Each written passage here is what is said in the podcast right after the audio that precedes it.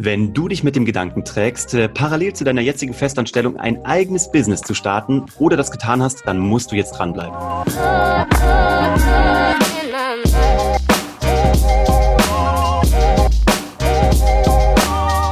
Herzlich willkommen bei Hashtag Happylist, der Podcast, der sich darum kümmert, dass du alle deine Ziele auf deiner Glücksliste erreichst, sowohl privat als auch beruflich. Ich habe heute eine Podcast-Legende bei mir, möchte ich sagen. Und zwar ist das der Peter vom Sidepreneur Podcast und von sidepreneur.de. Und ich würde behaupten, der größte Experte, den man irgendwo im deutschsprachigen Bereich finden kann zum Thema ähm, wie machst du dich vielleicht nebenberuflich selbstständig, weil du noch mehr möchtest vom Leben oder weil du einfach eine, eine Seite an dir hast, die du ausleben möchtest, die du in deinem jetzigen Job nicht ausleben kannst. Peter, herzlich willkommen. Ähm, ich freue mich sehr, dass du da bist. Hallo Uwe, vielen Dank für die Einladung und auch für diese imposante Ankündigung. Ähm, ich werde fast ganz rot schon, aber ich freue mich wirklich da zu sein. Ja, deswegen nehme ich mit Video auf, damit die Leute das alles sehen können. Ähm, nein, ich, ähm, ich äh, durfte ja auch schon bei dir im Podcast sein und das ist mir eine Riesenehre. Von daher ist es, äh, finde ich es umso schöner, dass du gerade da bist. Ähm, ich gebe ganz offen zu, dass ich nicht viele Podcasts höre. Ich äh, höre aktiv natürlich äh, nur den Sidepreneur Podcast. Nein, Quatsch. Also ich, nein, ernsthaft, ich, ich höre nur drei Podcasts. Der eine ist äh, der vom Bernhard, ne, der Startup Hacks, dann äh, den von Gary Vaynerchuk und tatsächlich die Sidepreneure. Und ähm, von daher ist es aber so krass, wie also ich mache dieses Game erst seit sechs Monaten und jetzt bei dir auch sein zu dürfen und dich bei mir zu haben, ist so unglaublich und deswegen liebe ich Podcasts so, weil das hätte ich im Leben nicht gedacht, dass das irgendwie hinhaut. Ich hätte jetzt nicht mal gewusst, wie ich Kontakt mit dir aufnehme, beziehungsweise schlau mit dir Kontakt aufnehme. Und deswegen ähm, mhm. ehrt mich das und meinen kleinen Podcast, dass du da bist. Was müssen meine Hörer von Peter wissen, damit Peter das Gefühl hat, er weiß, also die wissen, wer er ist? Ja, also ich bin 33 Jahre alt, ähm, wohne ja, im weiteren Umfeld von um München herum in Moosburg mit meiner Familie. Ich habe äh, zwei Töchter, ähm, drei und sechs Jahre alt. Und ich bin nebenberuflich selbstständig, ja, unternehmerisch tätig seit meiner Schulzeit in verschiedenen Funktionen. Und irgendwann habe ich mich halt gefragt, ob es da draußen noch mehr Leute gibt, die so ähnlich ticken wie ich und habe dann mit meiner Mitgründerin Juliane Behnert eben äh, Sidepreneur gegründet. Zuerst als Podcast, weil wir einfach, also zumindestens was mich angeht, ich nicht so gerne schreibe. Ähm, mhm. Also haben wir uns für das Medium Podcast entschieden ähm, und haben dann festgestellt, dass es äh, ja relativ schnell ähm, Kreise gezogen hat. Und so kam dann das eine zum anderen. Die Sidepreneur.de Plattform ist ge ja, gelauncht worden und es hat sich eine Community drum gebildet und jetzt sind wir auch offline da und es ist einfach faszinierend, was sich so ähm, ja, ergibt, wenn, wenn man nach draußen seine Message äh, bringt. Und äh, ist immer wieder schön zu sehen, was dann zurückkommt. Ja, das, ähm, deswegen bist du hier auch so richtig, finde ich, weil ich bin ja so ein Storytelling-Fanatiker, gell? Und du sagst es selber, du hast einfach, ihr habt erzählt, ihr habt eure Geschichte rausgebracht, ihr habt andere Geschichten erzählt von anderen Menschen und das, ich glaube, es ist das Einzige, was Menschen bewegt oder empowert oder wirklich dahin bringt, sich zu bewegen und was zu tun. Ähm, warst du oder also Jetzt hört natürlich dein Arbeitgeber zu, aber warst du oder bist du unzufrieden bei deinem Arbeitgeber und hast deswegen noch parallel was gemacht? Oder warst du einfach schon, du hast ja schon sehr früh angefangen, ähm, habe ich schon äh, mitbekommen, oder wolltest du das einfach nicht mehr aufgeben, dieses selbstständige Gefühl? Also was treibt dich an? Weil es ist eine Doppelbelastung und dann bist du auch noch Papa. Und jetzt weiß ich, dass deine Ältere auch sechs Jahre alt ist, so wie meine. Das ist ja, machen wir uns nichts vor, nimmt ja auch noch ein bisschen Kraft in Anspruch und Zeit. Wie bringst du das alles unter einen Hut und warum gibst du dir das freiwillig? Ja, also ich schlafe sehr wenig. Hm. Ähm, Story of my life. ja, nee, aber dem Ernst, also ähm, ich habe tatsächlich das erste Mal neben, wenn man so will, nebenbei gegründet während der Schule. Ähm, einfach, äh, weil ja, das, das gab ein Projekt in der Schule und man konnte eine Planfirma gründen und ja, wir haben uns damals ganz einfach gedacht, wenn wir ja schon eine eigene Firma gründen können, dann können wir auch Partys machen. Äh, da sind wir die coolen Dudes auf dem Schulhof. Ähm, mhm und äh, verdienen noch ein bisschen Kohle. Ähm, und so kam es ganz äh, einfach dazu, dass ich das erste Mal nebenberuflich gegründet habe. Und das ging dann auch weiter. Ich habe die Firma dann tatsächlich während meiner Studiumszeit dann verkauft, auch äh, die ähm, Veranstaltungsmarken, weil ich ähm, mich dann ein bisschen mehr auf mein Studium auch konzentrieren musste, weil ich war lange Zeit ähm, ja hauptberuflich Unternehmer und nebenberuflich Schüler und mhm. im Studium das Gleiche. Ähm, und ja, dann habe ich aber irgendwie so gemerkt, so ganz nur studieren ist halt auch irgendwie äh, langweilig und dann hat mich schon wieder das nächste Thema gereizt und dann bin ich in das Online-Marketing eingestiegen, als es 2009 äh, Facebook nach Deutschland kam. Social Media hat mich begeistert und ich habe da so ein bisschen die Potenziale erkannt und äh, habe dann eben nebenberuflich die ersten KMUs be mir beraten im Bereich. Und ähm, damals gab es ja noch niemanden mit Zertifikaten oder größeren Erfahrungen auf dem Markt. Also hat man auch äh, den jungen Studenten ums Eck mal ähm, engagiert, um zu wissen, wie man sich auf Facebook bewegt. Und so kam so mein Einstieg in das Online-Marketing. Und das hat mich dann nicht mehr äh, losgelassen. Also ich habe dann nach der Uni zuerst in einer Agentur gearbeitet, habe da das Online-Marketing-Team aufgebaut, und trotzdem wollte ich meine eigenen Entscheidungen mal treffen. Ähm, ich wollte auch Projekte haben, wo ich niemanden um Rechenschaft fragen muss hm. und ähm, frei entscheiden kann, worauf ich mich jetzt fokussiere und was ich ähm, vorantreiben möchte. Und ähm, zu deiner Frage, ähm, zu meinem aktuellen Arbeitgeber. Ähm, ich bin, also ich habe das glaube ich auch noch nirgendwo erzählt. Ich bin seit 1.11. bin ich kein Zeitpreneur mehr. Oh. Also das erste Mal Nee, es stimmt gar nichts. Ich war schon einmal ein Jahr als Vollzeit-Freelancer unterwegs, aber so im Großen und Ganzen das erste Mal jetzt als Vollzeitunternehmer. Ähm, cool. und ja, und äh, habe das sehr lange nebenbei gemacht. Ähm, und wir haben ja dann diese die Plattform Zeitpreneur.de gegründet und es hat einfach den Hintergrund, dass es sehr viel ähm, Zeit inzwischen ähm, auch äh, ja, in Anspruch genommen hat, diese Tätigkeit, weil wir doch merken, wir können für unsere Community nicht so da sein, wie wir eigentlich wollen. Ähm, und da spielt dieses, ähm, ja, die Zeit natürlich einen maßgeblichen ähm, Grund dafür, dass man, dass wir gesagt haben, also Julian ist ja schon Vollzeit im Zeitpreneur drin und ich jetzt eben auch, dass wir wirklich da voll in dieses Thema reingehen wollen und den Leuten diesen spannenden Weg zeigen wollen, weil wir glauben, dass Unternehmertum viele Probleme in unserer Gesellschaft lösen kann. Hm. Ähm, aber viele Leute einfach nur diesen Entweder-Oder-Ansatz haben. Ich bin entweder Angestellter oder Unternehmer. Und so gehen viele spannende Ideen einfach, ähm, fallen durch das Raster, weil die Leute sich nicht trauen, in die Umsetzung zu kommen. Darf ich dich fragen, ähm, deine Geschäftspartnerin, ist das auch deine private Partnerin? Nein, also wir haben uns tatsächlich, bevor wir die Firma gegründet haben, auch nie gesehen, mhm. okay. sondern nur digital ähm, gekannt. Ähm, wir haben zusammen die, eine Weiterbildung zum Social Media Manager gemacht mhm. und waren dann immer im täglichen Austausch. Also wir haben sehr viel digital kommuniziert und haben dann irgendwann festgestellt, Du machst das, also sie hat damals noch im Verlag gearbeitet und hat nebenbei ihre Social Media ähm, Beratung aufgebaut. Ähm, bei mir war das ähnlich und wir haben uns dann halt gefragt, ob es halt auch mehr Leuten so geht wie uns. Und daraus ist dann die Idee gekommen, lass uns doch eine äh, Plattform dazu zu gründen, weil wir selber im Netz nichts gefunden hatten ähm, im deutschsprachigen Raum. Ähm, in Amerika, wenn du nach Übersee siehst, da hat ja jeder sein Zeithassel, jeder Friseur hat ein Modelabel so gefühlt. Ähm, ja. Da lebt jeder diesen Traum, noch etwas mehr machen zu können, ein Herzensprojekt auszuleben. Und wir haben einfach festgestellt, in Deutschland fehlen halt die Role Models. Also wir haben halt kein Twitter oder Groupon, die milliardenschwere Unternehmen sind, die als Nebenprojekt gestartet wurden. Hm. Und wir wollen die Leute empowern und ihnen zeigen, da ist echt was möglich. Ähm, ihr müsst halt nur in die Umsetzung kommen. Ich finde das so stark und ich glaube auch, das ist auch die Stärke eurer Marke. Auch wie ich sie jetzt, also bisher durfte ich sie ja nur von außen wahrnehmen. Jetzt habe ich auch mal den Einblick nach innen. Aber also ich, also ich beschäftige mich halt mit Marken. Ne? Wie baut man sie auf? Wie sind sie gestrickt? Welche Geschichte erzählen sie? Und eure, glaube ich, ist deswegen so unfassbar erfolgreich auch, weil es halt aus einem echten Need gekommen ist. Ne? Also aus einem Mangel, wie man beim Storytelling sagt. Die Welt des Mangels in der Heldenreise. Und das ist genau wie du sagst. Ne? Es war halt einfach nichts da. Darf ich fragen, wann das war? Wann, wann, habt ihr diese, wann, wann habt ihr das Ding gestartet und wann hattet ihr diese Erkenntnis, da gibt es leider eigentlich gar nichts? Also wir sind in das Thema reingegangen äh, vor knapp drei Jahren jetzt. Echt? Das ist auch also ein total frisches Ding. Auch. Ja, ja, absolut. Und ähm, als wir mit dem Podcast gestartet sind, da waren wir auch weit vor dem aktuellen Podcast-Hype, ähm, ja.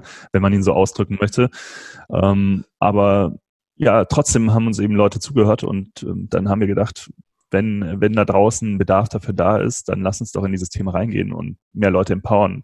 Wir haben das auch erstmal komplett ohne finanziellen äh, ohne, finanzielle Hintergedanken gestartet, sondern wirklich aus dem eigenen Problem, wie du sagst, heraus. Und dann äh, kam es jetzt dazu, dass sich das Ganze eben zum richtigen Unternehmen entwickelt hat. Das ist die Magie. Deswegen, also ihr werdet das so genial noch machen. Überlegt mal, wie schnell ihr in drei Jahren gewachsen seid. Das Ding wird noch so durch die Decke also gehen. Ich würde mich freuen, dich wieder einladen, mal zu dürfen. Also mein, mein, mein Podcast erzählt sich ja so ein bisschen wie eine Soap und du bist ein neuer Charakter, der aufgetreten ist. Und wenn dir das Spaß gemacht haben sollte am Ende dieses Podcasts, dann würde ich mich freuen, dich wieder begrüßen zu dürfen, weil ich natürlich jetzt hören möchte, wie es weitergeht. Aber ähm, bei mir geht es ja um Happy List und ähm, eine der ja. Dinge, die einen am happiesten machen, ist ja mal äh, meistens der eigene Partner und die Familie. Ähm, ich hatte das Glück, dass meine Frau relativ unternehmerisch unterwegs ist und auch eine Zeit lang eine Sidepreneurin war und auch jetzt eine Unternehmerin ist. Wie ist das bei dir? Weil ich behaupte, dass egal hinter welchem Unternehmer steckt ein, ein Gegenstück, das entweder unterstützt oder komplementär ist. Wie kriegt ihr das hin oder wie macht ihr das? Hast du eine Unternehmerin an deiner Seite? Vielleicht auch im Gedanken oder im Mindset oder das Gegenstück? Das finde ich immer so interessant. Ja, eher das Gegenstück, muss ich sagen. Also ja, ist gut wo ich total digital unternehmerisch unterwegs ist, ist meine Frau eher, ja, sie bietet die Sicherheit quasi, ähm, sie liebt die Sicherheit auch, ähm, hat eigentlich nicht so viel mit der digitalen Welt an sich äh, zu tun, außer die täglichen Apps, die man eben benutzt. Ähm, sie ist Ärztin, mhm. ähm, aber was sie eben, also, was wo ich viel Kraft rausziehe, ist, dass sie mir einfach den Rücken stärkt, im Sinne von, dass sie auch Verständnis hat und mhm. auch akzeptiert, so wie ich ticke. Ähm, und das ganz witzig ist, ähm, dass ich habe auch mal so einen Persönlichkeitstest gemacht. Mhm. Äh, da konnte man so vier Quadranten einziehen und dann hat man gesehen, so ist man eher unternehmerisch oder ist man eher so sicherheitsliebend, äh, wo sind da seine Stärken? Und bei mir ist sowas ganz komisches, so eine Kreuzanalyse rausgekommen, mhm. was bedeutet, dass ich wohl in meiner Kindheit ähm, sehr sicherheitsliebend war. Und dann irgendwann muss es so einen Cut gegeben haben in meinem Leben, wo ich mir gedacht habe, so jetzt äh, möchte ich alles anders machen habe mich dann dahin entwickelt. Und mir ist es aber trotzdem bis heute sehr wichtig, dass ich, wo ich relativ frei und ähm, ja, nach draußen gehe im unternehmerischen Bereich, dass ich so meine Stabilität äh, zu Hause habe ähm, und ja, so einen sicheren Hafen habe ähm, und äh, ja, diese Zeit dann auch mit der Familie genießen kann.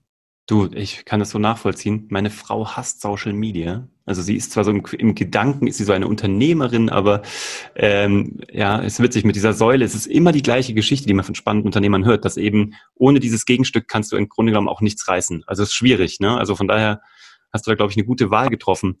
Kannst du diesen Cut von Sicherheit zu Risikofreude, kannst du den an irgendwas festmachen? Also jetzt, wo du weißt, dass es diesen Cut wohl irgendwann mal gab oder in deiner Persönlichkeit das festgelegt ist, gibt es da irgendwas, so ein Erweckungsmoment oder wie man das dann auch nennen mag? Oder gibt es gar nicht und zwar eine Entwicklung dahin? Ich glaube, es war eher die Entwicklung. Also es war jetzt kein einschneidendes Erlebnis. Ähm, ich habe zwar meine Mutter relativ früh verloren. Ich glaube, das war schon nochmal so ein ähm, Moment, wo ich gesagt habe, okay, es kann auch äh, vielleicht schnell vorbei sein und du musst dir irgendwie auch die Dinge selber ja, erarbeiten, ähm, die du haben möchtest, ähm, weil du weißt nicht, wie lange Zeit du hast im Endeffekt. Ähm, mhm. Das war schon vielleicht so ein einschneidendes Erlebnis auf jeden Fall. Aber ich bin halt kein Mensch, also die meisten Menschen sind ja ähm, von irgendwas weggetrieben. Ähm, und ich war, glaube ich, aber immer schon ähm, zu etwas hingetrieben. Das heißt, ich bin unglaublich neugierig auf neue Dinge und möchte die dann auch austesten, ausprobieren. Und das geht eben, ähm, wenn du nicht unternehmerisch handelst, nur schwer, weil du mhm. dich immer in bestimmten Korsetten be äh, bewegst. Ähm, mhm. Und deswegen glaube ich, hat sich das Ganze so hinentwickelt, ohne dass es eine bewusste Entscheidung war. Ich habe dann halt während der Schule gemerkt, okay, da ist noch mehr machbar. Ich kann, äh, wenn ich, äh, wenn ich jetzt ganz simplen sechs Partys im Jahr mache, ähm, brauche ich keinen äh, Studentenjob, wo ich für fünf Euro an der Kasse stehe, ja. sondern ähm, ja, ich kann da viel mehr schaffen. Ich habe äh, fünf Angestellte, die für mich arbeiten und mit mir das groß machen. Hm. Und äh, ich kann der Kopf dahinter sein und coole Sachen schaffen, coole Marken schaffen. Und ähm, ja, das hat mich dann irgendwie nicht mehr losgelassen. Und so ähm, war es eher so eine zu etwas hin Motivation, dass ich immer neue Dinge ausprobieren wollte und das Unternehmerische mir ja die Mittel dazu geboten hat. Das ist eine coole Definition, die ich so noch nicht gehört habe, aber ähm, die mir sehr entspricht, muss ich sagen. Also die hätte ich selber so gar nicht äh, formuliert. Also gerade dieses, ich wollte mich ausprobieren, aber konnte das in verschiedenen Korsetten nicht. Das ist aber sehr gut. Also das ist eine schöne Definition. Okay, geil. Also es gibt immer so einen Gedanken im Gespräch, wo man schon so, wo so Ding, wo so eine Welt aufgeht. Das passiert gerade. Danke. Ich finde auch zum Beispiel, äh, für viele ist ja dieser monetäre Ansatz äh, sehr wichtig. Mhm. Und ich würde jetzt lügen, ich habe natürlich auch Verpflichtungen, finanzielle. Ähm, ich möchte auch, dass es meiner Familie gut geht. Aber für mich ist der monetäre Ansatz ähm, keine Motivation an sich, sondern es ermöglicht mir einfach nur Dinge ähm, auszuprobieren. Und das ist immer so der Punkt, wo ich glaube, meine Motivation auch rausziehe, unternehmerisch erfolgreich zu sein, weil ich einfach neue Dinge machen möchte. Und dafür mhm. Muss ich auch einen gewissen finanziellen Erfolg haben. Aber es ist nicht umgekehrt. Ja. Ja, ist aber geil, weil wie sagt man, wenn wer dem Geld hinterherläuft, äh, läuft immer dem Geld hinterher. Und das ist ja genau das Problem. Also ich habe auch, da passiert halt einfach nicht viel. Und wenn man dann wirklich was macht, worauf man Bock hat, kommt Geld von ganz alleine. Wir hatten so eine coole Geschichte. Wir haben ein, unser Konto bei der Commerzbank eröffnet, ne? Also bei der unser neues Firmenkonto. Mhm. Und da haben wir total geil. Also bei uns lief es in der Vergangenheit finanziell nicht schlecht, sage ich mal. Ne? Also von daher, wir sind also unsere Bonität schaut nicht ganz schlecht aus. Dann sitzen wir aber bei der Commerzbank und eröffnen unser Konto und ähm, dann äh, haben wir eine Kreditkarte bekommen, eine Firmenkreditkarte. Und das ist echt eine Debit Card. Du, die wird eins zu eins vom, vom EC-Konto abgebucht, ja, weil du kriegst drei Jahre lang bei der Commerzbank keine Bonität, auch wenn du privat noch so bonitiert hast, weil die sagen, Firma, die ersten drei Jahre keine Chance, weil alles den Bach runtergeht. Weil der sagt so, aber wenn sie dann so in ein, zwei Jahren auch dann äh, im Plus sind, dann können wir ja drüber reden. Und wir haben, wir saßen da und wir waren schon vor Gründung im Plus. Also wir waren schon, also weißt du, wir sind schon, wir starten doch keine Firma ja. um bei null irgendwie so, aber das scheint, das scheint anders zu laufen in der Masse. Wir waren halt, das Cash war schon da, nur halt noch nicht eingetrieben, weil wir noch keine Steuernummer und noch keine Firma hatten. Verrückt. Ähm, von daher spannend. Ähm, monetär war nicht, nicht ausschlaggebend bei uns auch nicht. Ähm, wenn du jetzt jemanden hast, ähm, der ähm, gerade in einer Festanstellung ist und sich selbstständig machen möchte. Was, und der weiß gar nichts. Also der, der weiß so, ich würde gerne, aber ich habe noch keine Idee, keine Ahnung, vielleicht bin ich handwerklich begabt, ich habe keine Ahnung. Der, der, der ist noch so in der Phase, was könnte ich tun? Hast du so drei Tipps, die du jedem mitgeben kannst, vielleicht auch den, aus den vielen Gesprächen, die du geführt hast? Es gibt ja diese Klassiker, mach das, was du liebst, was auch immer. Bist du ein Typ, der sagt, was sind die drei Tipps? Was würdest du jemandem raten, der sagt, ich weiß, dass mir das, was ich jetzt tue, zu wenig ist? Ich weiß noch nicht, was ich tue, aber ich muss was tun. Was würdest du dem mitgeben? Mhm.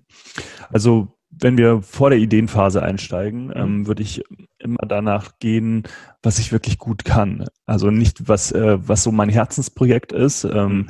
weil ich festgestellt habe, und das ist zum Beispiel auch in der Generation Y, glaube ich, so ein grundsätzliches Problem Geil. ist, dass ähm, viele denken, sie müssen ihr Herzensprojekt haben. Mhm. Ähm, und wenn dann irgendwas mal nicht so gut läuft, dann ist es nicht ihr Herzensprojekt gewesen. Ähm, und also mir macht mein Job auch nicht jeden Tag Spaß. Aber ich weiß, wofür ich das tue und sehe das große Ganze. Und wenn, wenn du weißt, du bist in irgendwas gut, dann macht es dir auch irgendwann Spaß. Also, weißt du, da zieht sich die Argumentation. Deswegen würde ich mir immer zuerst Gedanken machen, was kann ich wirklich gut? Mhm. und ähm, darüber überlegen, welche Geschäftsmodelle würden darauf, auf dem, was ich gut kann, ansetzen. Wenn ich dann zu der Idee gekommen bin, dann muss man noch nicht gründen. Mhm. Ganz wichtig, man muss noch nicht ja. ähm, gut, dass du sagst aufs Gewerbeamt laufen, mhm. sondern sprecht über eure Idee und sprecht nicht nur mit ähm, der Familie und Freunden über die Idee. Das, das könnt ihr auch, aber ihr wollt auch ehrliches Feedback haben zu eurer mhm. Idee. Also sprecht ähm, mit möglichst vielen Leuten darüber, habt keine Angst, dass die Idee geklaut wird. Ähm, kommt sehr, sehr selten vor. Und wenn eine Idee so einfach ist zu klauen, dann ist es vielleicht auch keine so gute Idee. Mhm. Und mal abgesehen davon war jede Idee eigentlich schon da. Ähm, oder es, sie hat vielleicht auch keinen Markt. Also es ist äh, sprecht wirklich viel darüber. Und wenn ihr dann in die konkrete Planung geht, baut ein kleines, äh, kleine Webseite, wo ihr die Dienstleistung oder das Produkt beschreibt und schaut mal, ob ihr da wirklich auch schon erste Interessenten drauf kriegt. Ähm, das muss nichts Fancyes sein. Man kann eine ganz einfache Landingpage erstellen und kann dann entweder organisch ähm, da Traffic draufschicken über Social Media oder auch mal ein bisschen Geld, 100 Euro in die Hand nehmen und ein paar AdWords-Anzeigen schalten und die Leute mal äh, einfach da drauf zu schicken, um zu schauen, ähm, gibt es da Interessenten für das Produkt? Und dann, wenn ihr das alles eruiert habt, dann geht zum Gewerbeamt, meldet euch an. Es muss nicht immer die GmbH sein, es muss, äh, kann, muss auch nicht keine UG sein. Ähm, kommt immer darauf an, was für ein Risiko ihr mit dem Unternehmen äh, verbindet. Ähm, mhm. Wenn wenn ihr eine Beratungsdienstleistung oder sowas anbietet, dann habt ihr relativ wenig Risiko. Dann reicht es auch eine ganz einfache Gewerbeanmeldung, ähm, kostet 40 bis 60 Euro, je nachdem, wo man in Deutschland wohnt und man kann loslegen. Man kriegt dann irgendwann äh, eine Steuernummer, mal schneller, mal nicht so schnell und ja. äh, kann dann nach dem Markttest auch starten. Genau.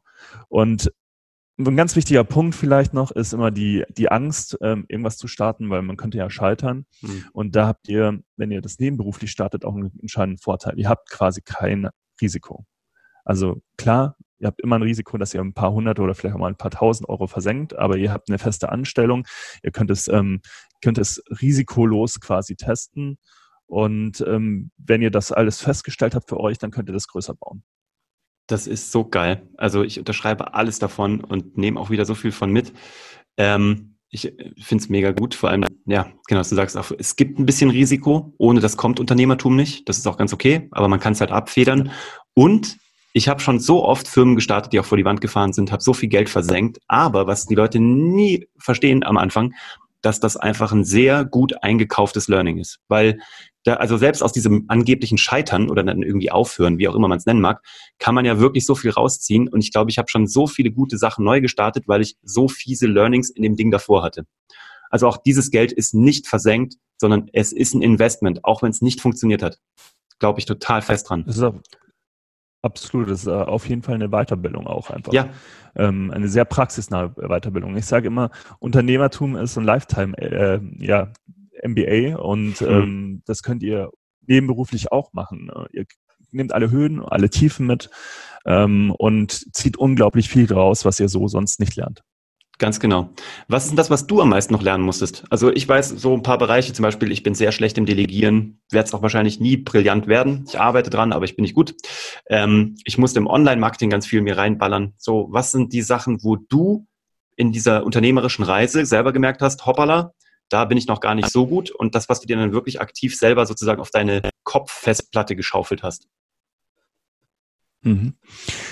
Also ich hatte es ja schon ein bisschen angedeutet, ich gehe sehr gerne in neue Themen rein, ähm, stoße auch viele Dinge an. Ähm, nur manchmal, was mir nicht so gut gelingt, äh, ist, dass ich zu viele Dinge anstoße gleichzeitig mhm. und mhm. dann ähm, das nicht so für mich ordnen kann, ähm, wo wir auch wieder beim Zeitmanagement sind, ähm, dass das dann auch kontinuierlich fortgeführt wird. Und da bin ich zum Beispiel Juliane auch sehr dankbar, ähm, weil die so richtig mein Konterpart ist und mich auch erdert ähm, und genau das ergänzend in, ins, in dieses Zeitpreneur-Projekt einbindet, dass sie die Sachen auch durchdenkt und nicht nur anstoßt. Ähm, und äh, so ähm, hat sich das ganz gut gefunden in dieser Teamzusammensetzung. Und da muss ich, glaube ich, noch sehr dran arbeiten, dass ich, ähm, ja, dass ich äh, zwar nach wie vor Lust auf Neues, aber trotzdem das Ganze mal von A bis Z durchdenke und äh, dann auch in Form bringe.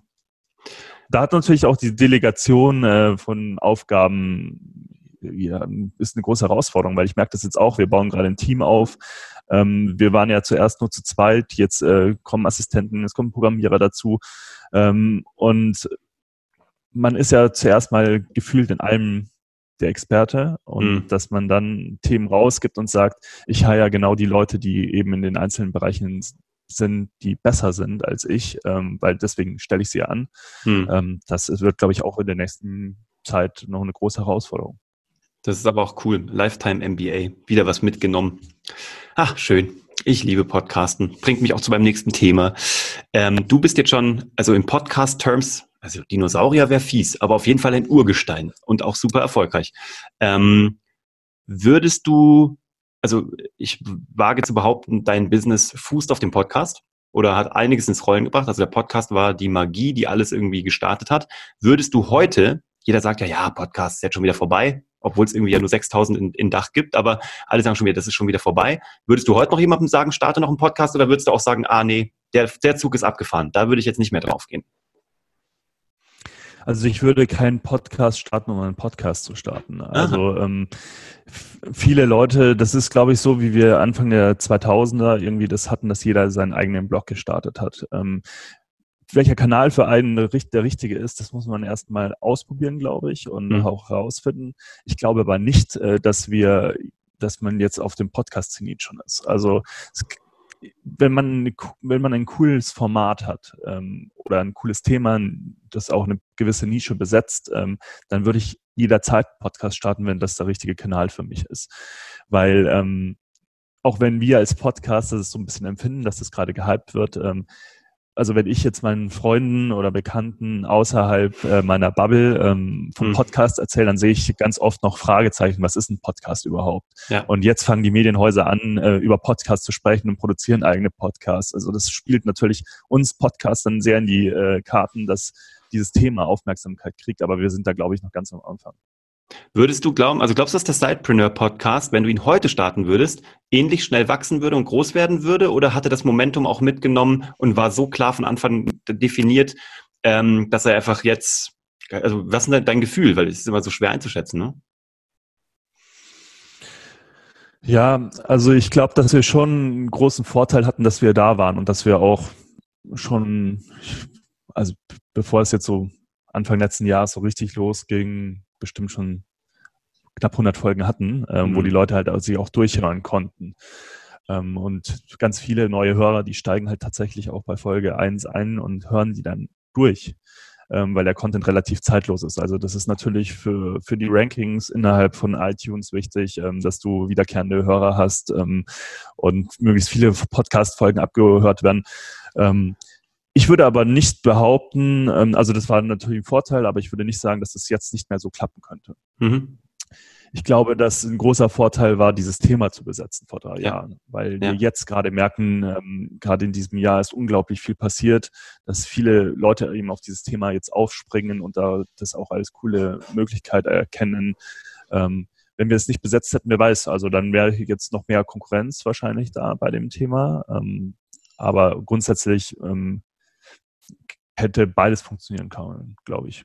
Ja, ich finde das genial, vor allem, wie ihr das macht, also wie umfangreich, ne? Also mit Sidepreneur.de, wo eure, ich sag mal, eure Homebase ist, wo man dann überall auch hinkommt. Also ich werde das hier drunter auch alles verlinken. Sidepreneur.de und der Sidepreneur Podcast, überall da, wo du Podcasts findest. Ist natürlich cool, dass ihr das direkt umfangreich macht und also wirklich gleich ähm, ja, ein Thema besetzt, also wirklich ja, Agenda-Setting macht und da wirklich das Ding, das Ding auch ownt. Ähm, das finde ich beeindruckend und ich bin gespannt, was da jetzt kommt. Also jetzt, wo du full in gehst und ähm, raus bist dann sozusagen aus dem Angestelltensein und mhm. äh, bin sehr gespannt, was da kommt. Habt ihr auch geplant, ähm, offline Dinge zu machen? Weil wir machen gerade echt viel oder bereiten auch gerade ganz viel im Eventbereich vor und sehen das bei uns gerade als einen der, ja, der, einen der größten Wachstumsbereiche. Habt ihr da was vor auch? Also Event, Kongress, was auch immer? Mhm. Also bei uns ist es konkret so, dass wir schon Meetups machen. Ähm, mhm. die, auch die Meetups sind wieder aus dem Bedürfnis der Community entstanden. Ähm, mhm. Nachdem wir die Online-Community hatten, haben uns halt immer mehr Leute gefragt, hey, können wir uns nicht mal persönlich treffen und austauschen? Und so sind wir gestartet mit Frankfurt und München mit äh, den Zeitpreneur-Meetups. Da werden jetzt äh, fünf neue Standorte in 2020 dazukommen. Ähm, wow. Berlin, Hamburg ist geplant, Nürnberg, Augsburg, wenn ich richtig wenn ich jetzt alle richtig im Kopf habe. Ähm, und da sind wir auch immer auf der Suche nach äh, Partnern, die, ähm, die vor Ort Lust haben, diese Meetups ähm, ja mitzuhosten als Co-Host. Ähm, wir merken halt, dass der Austausch noch viel intensiver ist und sich noch viel bessere Synergien entdeck, äh, entstehen dadurch, wenn man sich offline beim Bierchen ähm, zum Beispiel unterhält. Ähm, einfach aus dem Hintergrund, dass ähm, dass man noch schneller auf diese Ebene kommt, ähm, auf diese persönliche Ebene des Austausches, als wenn man das digital macht. Und ganz viele Zeitbrunner sind ja erstmal Einzelkämpfer und die wollen auch diesen Austausch haben. Und deswegen sind die Meetups äh, entstanden. Und sie sind natürlich für uns auch so ein bisschen ein Testcase, weil wir nächstes Jahr die äh, wahrscheinlich die erste Zeitbrunner-Konferenz starten werden und dieses Thema auch nochmal groß spielen wollen. Äh, aber dazu äh, kann ich noch nichts genaueres sagen, weil das Datum auch noch nicht steht. Okay, aber ihr geht da ähnliche Richtung. Also wir merken halt auch, also ja. unser Credo ist ja, digital ist gut, persönlich ist noch viel besser und probieren die Leute eben auch ganz schnell aus digitalen Medien rauszuziehen. Klar funktioniert das wie so ein Treibnetz ne, oder wie so ein Fangnetz, wo man Leute irgendwie trifft oder sie auf einen aufmerksam werden. Aber das ist bei uns auch das Ding. Toll. Ähm, ja, ich danke dir es ist so genau, ich äh, bin genau bei der Länge, die mein, meine Podcast-Community am liebsten hat, die halbe Stunde.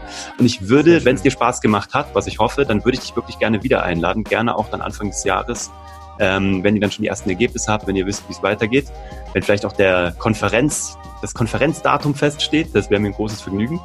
Und ähm, wo finde ich dich am besten? Sidepreneur.de ist tatsächlich das Beste, oder? Wenn meine Leute dich kennenlernen wollen oder noch tiefer genau, einsteigen wollen. Sidepreneur.de ist ja, genau. Also subner.de ist die zentrale Anlaufstelle. Natürlich äh, auch der Podcast überall, wo es Podcasts gibt.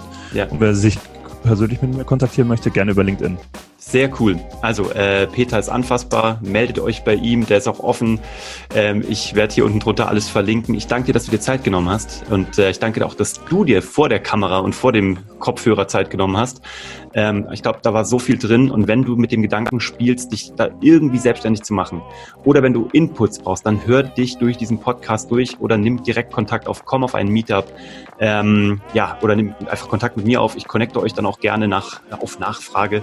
Wenn du Anregungen hast, wenn du irgendwie äh, sonst irgendwas mir mitteilen möchtest, www.uwe wie immer, lass gerne einen Kommentar da. Wenn du jemanden kennst, für den das wichtig ist, in deinem Umfeld, leite auch gerne den Podcast weiter, damit dieser jemand von Peter lernen kann.